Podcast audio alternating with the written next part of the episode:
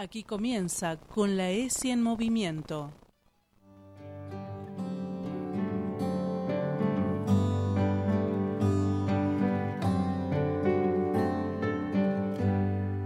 Voy a quedarme con eso, bailar con mis huesos adentro de mí.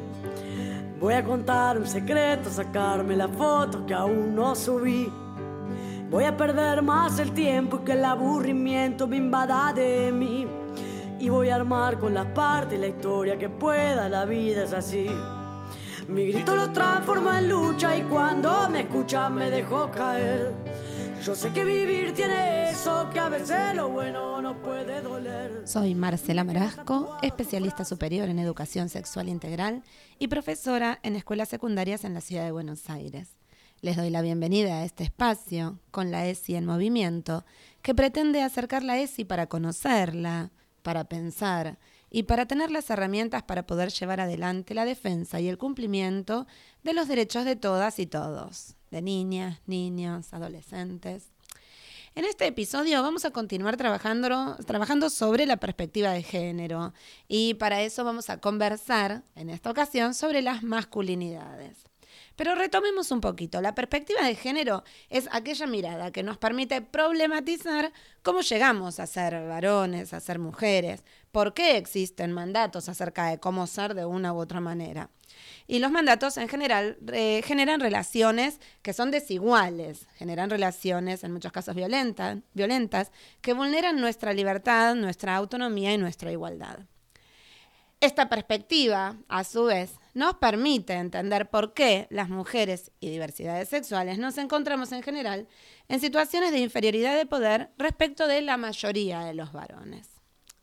Decimos que esta perspectiva de género es un enfoque crítico porque no solamente busca describir las relaciones de género, sino también darnos las herramientas para comprender este carácter injusto que tiene, denunciar las distintas formas de violencia y discriminación que se desprenden de ellas y comprometernos a cambiar nuestras prácticas en un sentido igualitario.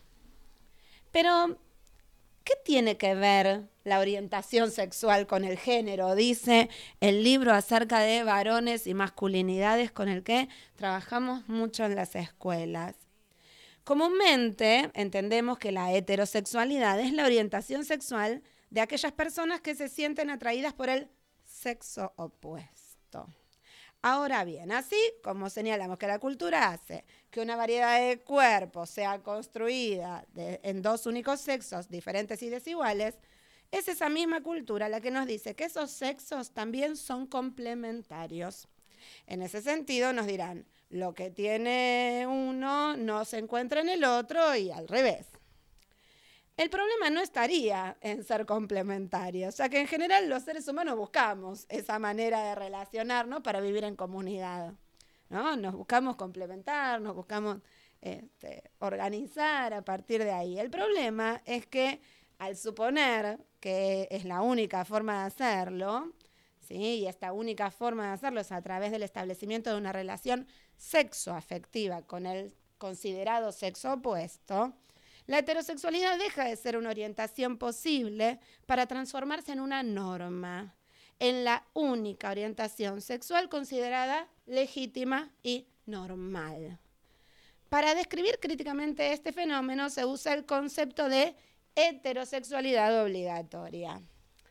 Suele afirmarse que esta orientación es la norma porque es la que permite la reproducción. Entonces, desde el punto de vista biologicista, es de esta manera. Es la norma, es lo que debe ser porque es la única que permite la reproducción.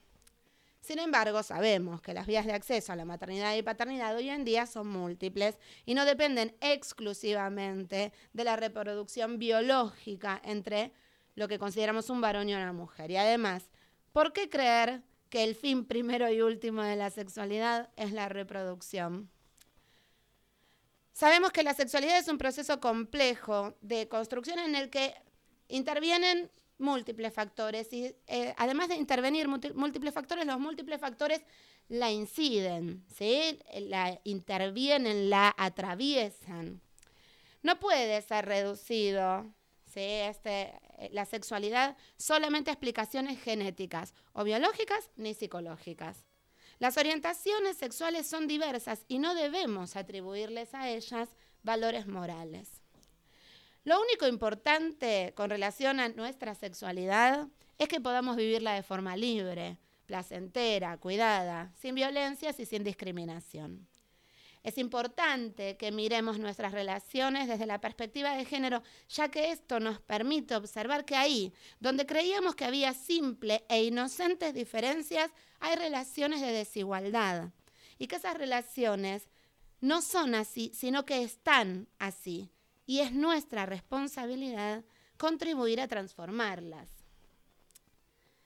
Entonces, desde la escuela trabajamos de manera permanente en eh, el derribamiento de los estereotipos, primero el reconocimiento y luego la deconstrucción de esos estereotipos, de esas formas únicas que históricamente se han concebido para eh, representar el ser varón o el ser mujer. Pero nos preguntamos, ¿qué es y qué no es la masculinidad? La masculinidad, dice, es un concepto difícil de definir. Por eso voy a empezar a decir que no es la masculinidad. La masculinidad no es un hecho biológico, ni depende con los genitales con los que se haya nacido. La masculinidad no es la manifestación de una esencia interior. No está determinada ni por el alma ni por las energías. La masculinidad no es un conjunto de atributos propiedad de los varones. No es algo que se tiene o que se posee. Y entonces, ¿qué es la masculinidad? La masculinidad es una idea, un concepto relacional, es decir, existe solo en contraste con la feminidad. Se trata, además, de un concepto de la modernidad, no ha existido desde siempre ni en todas las culturas. Es un conjunto de significados que siempre son cambiantes, que construimos a través de nuestras relaciones con nosotros mismos, con los otros y con nuestro mundo. La masculinidad no es estática ni atemporal. La masculinidad es histórica. Si decíamos que el género es un dispositivo de poder, un guion para la socialización de varones y mujeres, la masculinidad es esa dimensión de ese, de ese dispositivo y de ese guion destinada a la educación de los varones, pero en ciertos mandatos y en ciertas prácticas.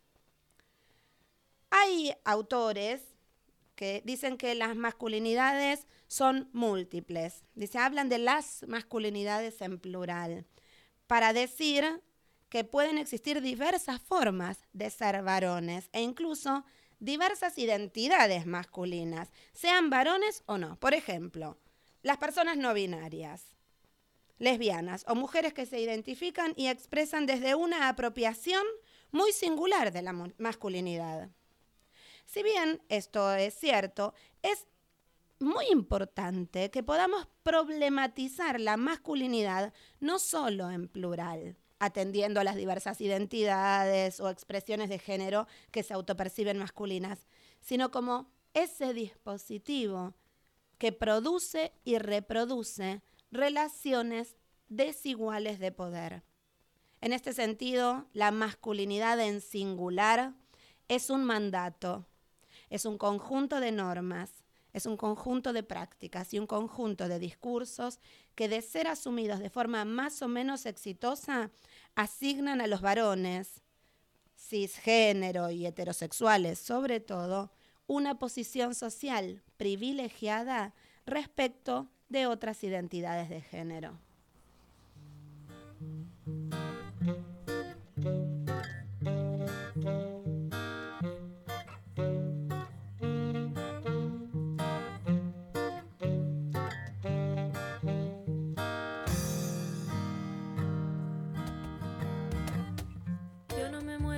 estás aquí. Puedo andar bien caminando sin ti. No me haces falta ni eres mi media naranja en la vida. Voy aprendiendo a curarme yo misma todas mis heridas.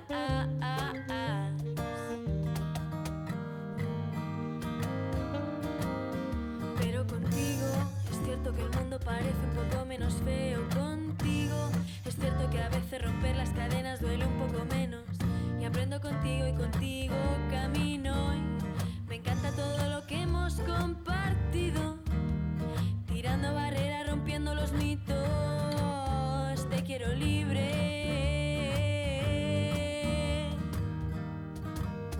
Y me quiero libre contigo.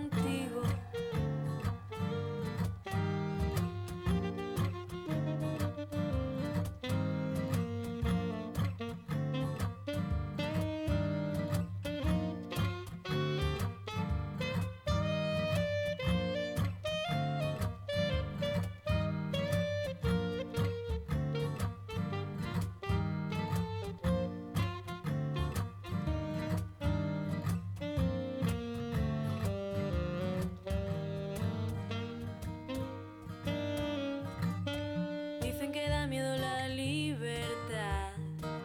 No sentirla nunca más miedo me da. Nadie nos dijo que fuese a ser fácil sacarse de dentro los cuentos de un príncipe azul. La luna me dice que puedo ser bruja, ser fea y violenta y matar a algún rey. Romper los sistemas, quebrar el sistema, coger una escoba y en vez de barrer, lanzarme a volar en la noche.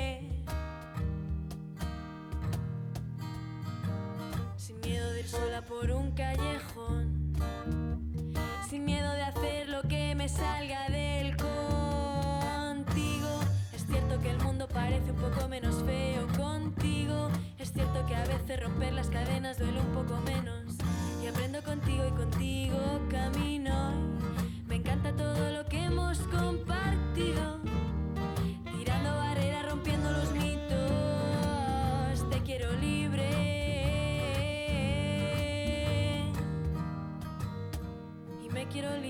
Contigo. Te quiero libre y me quiero libre contigo.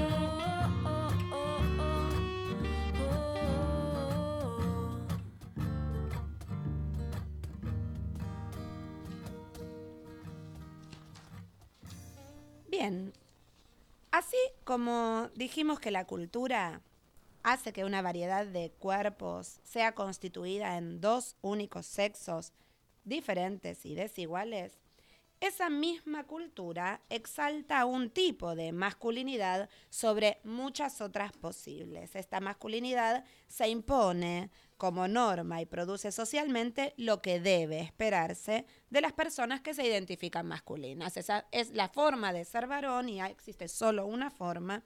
Y toda versión que no se corresponda con esa norma o con ese guion, ese armado hegemónico, será colocada en un lugar de inferioridad. Como ya dijimos, se pretende que las personas masculinas sean varones cisgénero, es decir, personas que nacieron con pene y testículos que fueron asignadas como varón al nacer y que se autoperciben como tal. Pero además se, espera de ellos que sean heterosexuales, es decir, que orienten su deseo sexual hacia mujeres cisgénero, nacidas con vulva y vagina. A estos varones, desde pequeños, se les enseña a distinguir entre la actividad y la pasividad, entre la autosuficiencia y la dependencia, entre la razón y la emoción, la fortaleza y la debilidad, el honor y la, vergüenza, la valentía y la cobardía, el éxito y el fracaso, la dominación y la subordinación. Mientras que los primeros términos de todas estas duplas se construyen como deseables, las segundas palabras de estos pares aparecen asociados a las mujeres y a la feminidad como algo ajeno, secundario e inferior. La mayoría de los varones son condicionados a construir su identidad mostrando una gran oposición a esa idea de feminidad.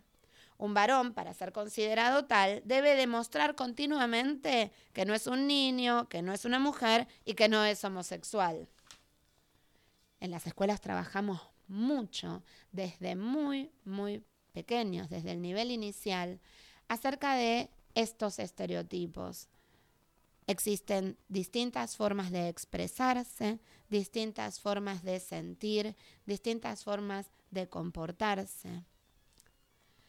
Y algo importante para considerar que hace a la construcción de la masculinidad, pero también a estas dificultades que nos encontramos en su deconstrucción, en este desarmado, es que la masculinidad se practica, se demuestra, se reconoce y se consolida en los grupos de pares.